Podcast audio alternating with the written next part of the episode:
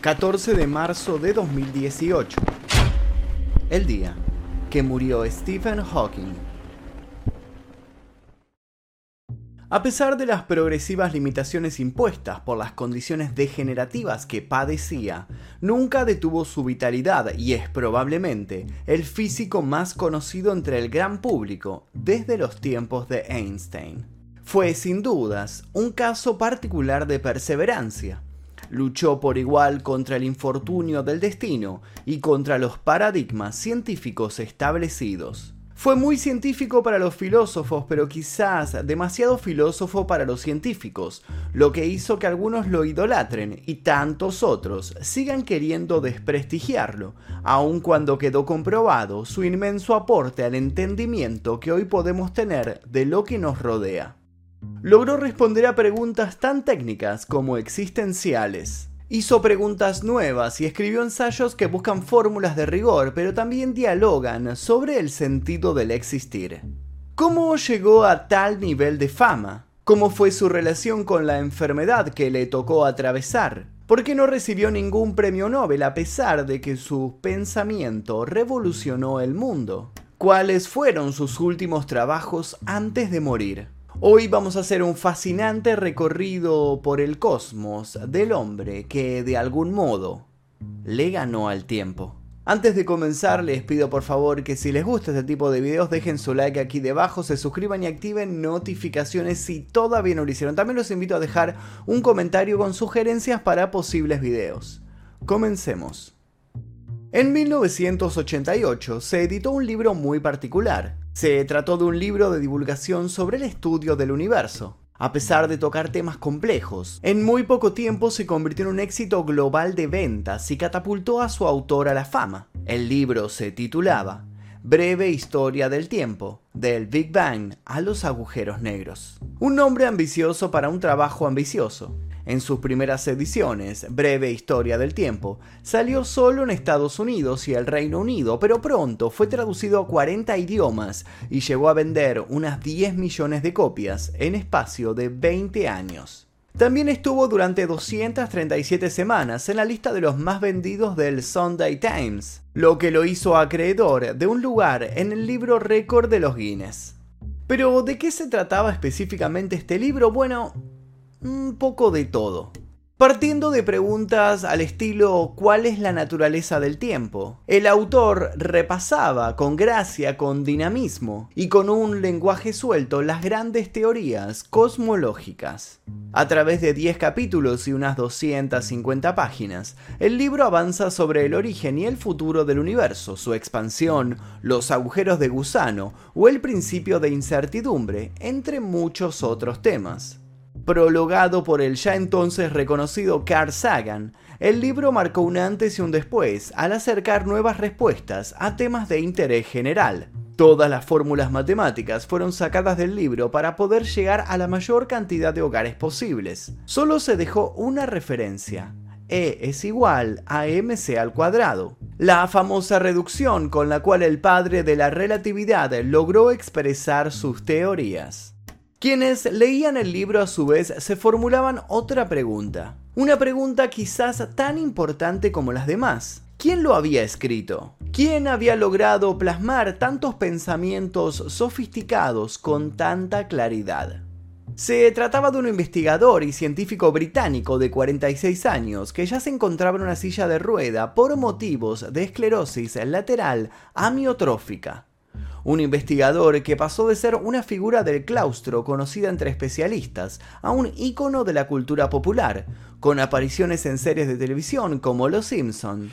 ¡Stephen Hawking! El hombre más inteligente del mundo. O Big Bang Theory. Professor Hawking, it's an honor and a privilege to meet you, sir. I know. Los tópicos de ese su primer libro se seguirían repitiendo a lo largo de su extensa y virtuosa carrera.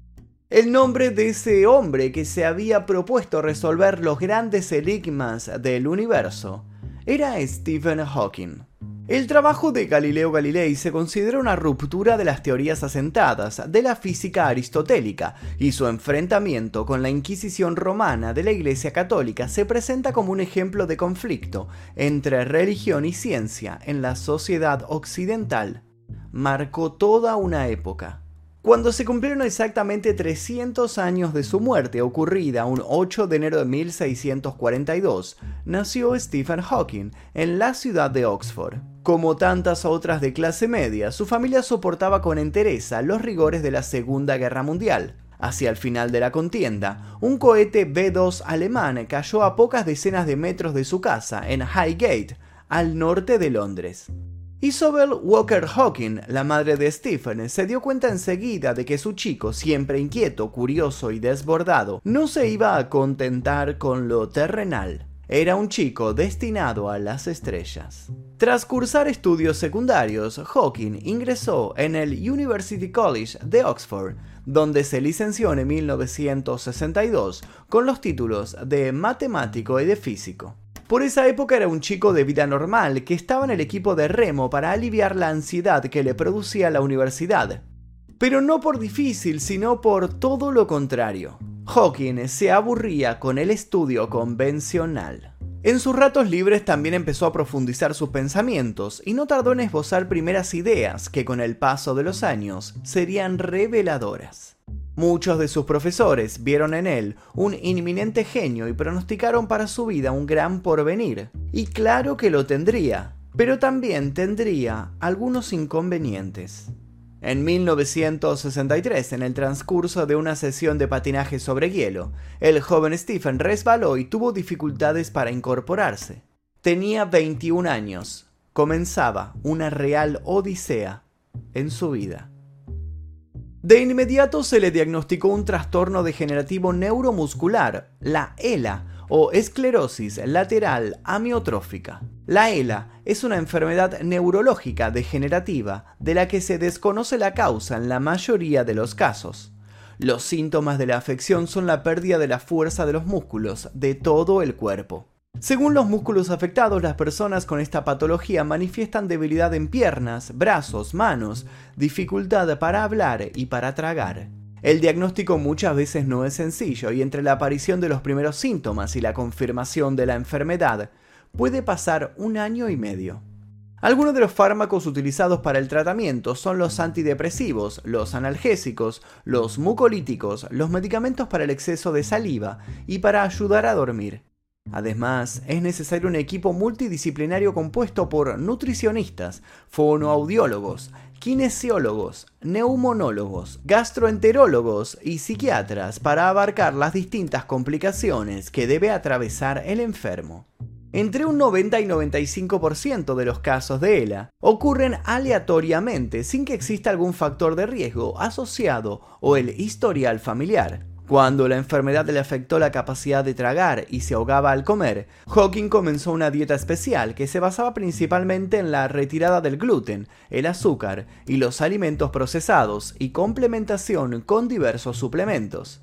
Tras recibir el terrible diagnóstico, los médicos supusieron que la enfermedad iba a acabar con su vida en pocos años. Sin embargo, se equivocaron. Hawking ha sido la persona más longeva con ELA, y es en este punto en donde debemos hablar de su característica silla de ruedas, que por supuesto era mucho más que una simple silla de ruedas. En 1997, Stephen Hawking empezó a usar la máquina que le permitió comunicarse hasta el final de su vida. La diseñó él y la construyó Intel Corporation. El científico utilizaba sus mejillas, que eran la única parte del cuerpo que podía mover, para que la máquina descifrara lo que quería decir. La computadora se compone de un teclado montado al nivel del brazo en la silla de ruedas y una pantalla que se ubicaba al frente del rostro del científico. El programa que controlaba la interfaz principal para su comunicación se llamaba ACAT, desarrollado también por Intel. El software utilizado le proporcionaba un teclado visible en su pantalla. La selección de los caracteres se realizaba en base a los movimientos de su rostro. Así Hawking podía parar el cursor móvil que escaneaba continuamente el teclado. Los caracteres eran detectados por medio de un infrarrojo instalado en sus lentes. Tomó dos años de varios errores para modificar y perfeccionar el sistema de software en Hawking. Hawking afirmó que su voz era lo mejor que he escuchado, a pesar de que me da un acento que puede ser descrito como variadamente escandinavo, americano o escocés. ACAT era un sistema completo que le permitía buscar información en Internet, utilizar su casilla de mail o escribir notas. La última computadora incluía una cámara web, así podía mantenerse en contacto vía Skype con amigos y familiares. Varias veces, ACAT leía los documentos de manera lenta y concisa, dando a Hawking una mayor comprensión. Pero volvamos ahora a donde nos habíamos quedado. Después de obtener el título de doctor en física teórica en 1966, su pasión por el estudio del origen del universo fue en aumento y sus investigaciones se centraron en el campo de la relatividad general, particularmente en la física de los agujeros negros descrita por primera vez por Robert Oppenheimer en 1939. Stephen Hawking se planteó la ambiciosa meta de armonizar la relatividad general y la mecánica cuántica en busca de una unificación de la física que permitiese dar cuenta tanto del universo como de los fenómenos subatómicos. En 1971 sugirió la formación a continuación del Big Bang de numerosos objetos denominados mini agujeros negros, que contendrían alrededor de mil millones de toneladas métricas de masa, pero ocuparían solo el espacio de un protón, circunstancia que originaría enormes campos gravitatorios regidos por las leyes de la relatividad. En 1974 propuso, de acuerdo con las predicciones de la física cuántica, que los agujeros negros emiten radiación térmica hasta agotar su energía y extinguirse. Hawking ha explorado sí mismo algunas singularidades del binomio espacio-tiempo. En 1974, Hawking fue designado miembro de la Royal Society y tres años más tarde profesor de física gravitacional en Cambridge, donde se le otorgó la cátedra lucasiana de matemáticas que había sido dictada por figuras como Isaac Newton. Hawking continuaría ocupando dicha cátedra hasta su jubilación en 2009. A pesar de todo esto, un pensativo Hawking dijo en una conferencia de prensa que, en lo que a él respectaba, el mayor misterio del universo no tenía que ver con las singularidades del cosmos. El mayor misterio era, según él, las mujeres. Y es que su vida privada fue intensa y llena de altibajos. Cuando Hawking escribió sus memorias, Hacia el infinito, que dieron origen a la película La teoría del todo, esbozó su vida casi secreta con las mujeres. Hawking ya estaba en pareja cuando fue diagnosticado con ELA. Su novia se llamaba Jane Wilder. Hawking y Jane se casaron en 1965 y las fotos muestran a unos jovencitos que parecen tener el futuro por delante, a pesar de que para ese entonces los médicos le habían pronosticado a él tres años de vida, con suerte. Jane es la madre de los tres hijos de Hawking. Cuando la esclerosis empezó a capturar el cuerpo menudo del ya brillante astrofísico, Jane se convirtió en esposa y enfermera. Lo alimentaba, bañaba y vestía lo acompañaba a sus cada vez más frecuentes visitas al hospital. Le salvó la vida en varias ocasiones en las que su cuerpo estuvo a punto de ceder. Por otro lado, la fragilidad de Hawking llevó a Jane a pensar que la actividad sexual con su marido podía llegar a matarlo. La situación no era nada fácil, y un día Jane ya no lo soportó. 14 años después de casarse, el matrimonio Hawking se desmoronaba.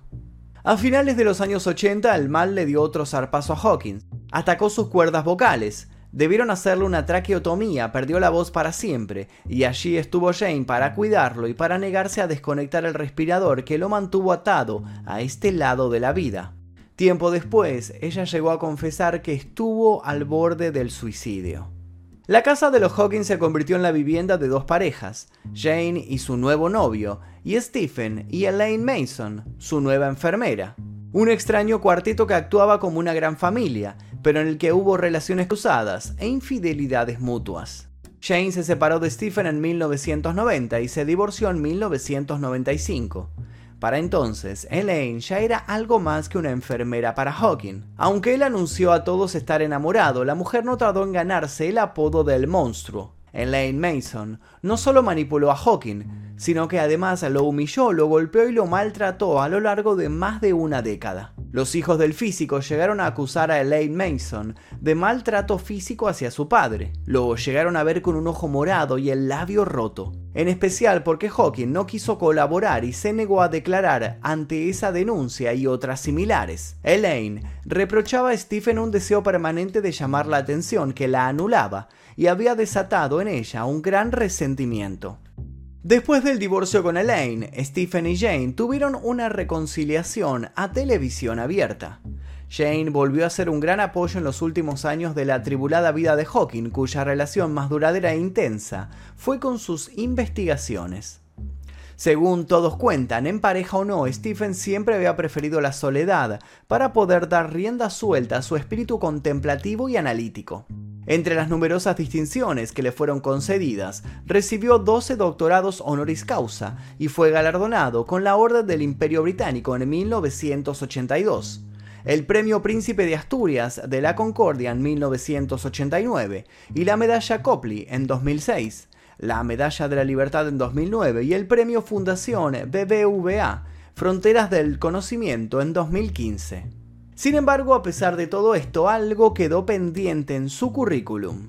Muchos lo consideran algo tan misterioso como los mismísimos agujeros negros. ¿Por qué nunca llegó Hawking a ganarse un premio Nobel a pesar de ser tan reconocido en su campo de estudio? A pesar de que sus teorías e hipótesis impactaron al mundo de la ciencia y seguían siendo revisadas y amplificadas por él, la Real Academia de las Ciencias de Suecia nunca lo nominó para los premios Nobel. Y explicaron la decisión de modo sencillo. Los descubrimientos de teorías científicas deben ser confirmados empíricamente, por datos observables para poder ganar un premio Nobel. Y en las teorías de Hawking había lógica interna y bases de comprensión que cambiaban todo pero no cumplían con esa condición. Sin embargo, rápido trascendió cuando murió que había dejado un último trabajo que aseguran le hubiera podido valer el ansiado premio.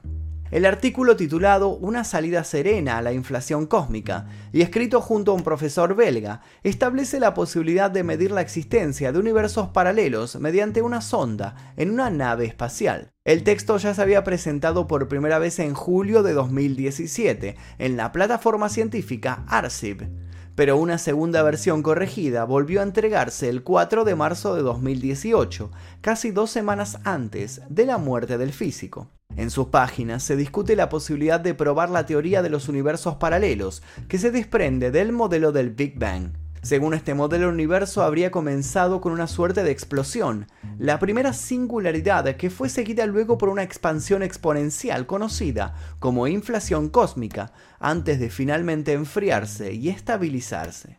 Para muchos, la teoría sugiere el surgimiento de infinitos universos paralelos que conforman un multiverso, pero esto nunca había podido probarse.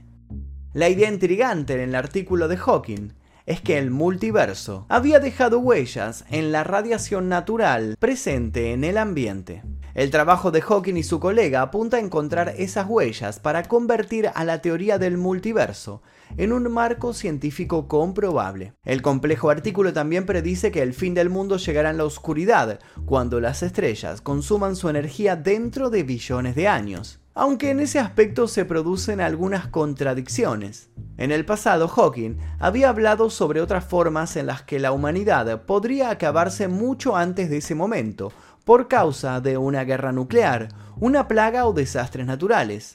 Veamos un poco de esas poco optimistas predicciones alegando que no hay indicios de que el conflicto se reduzca y asumiendo que el desarrollo de tecnología militar y armas de destrucción masiva pueden hacer estragos de un momento a otro, Hawking aseguró que la mayor esperanza que tiene la raza humana de sobrevivir es mediante colonias independientes en el espacio.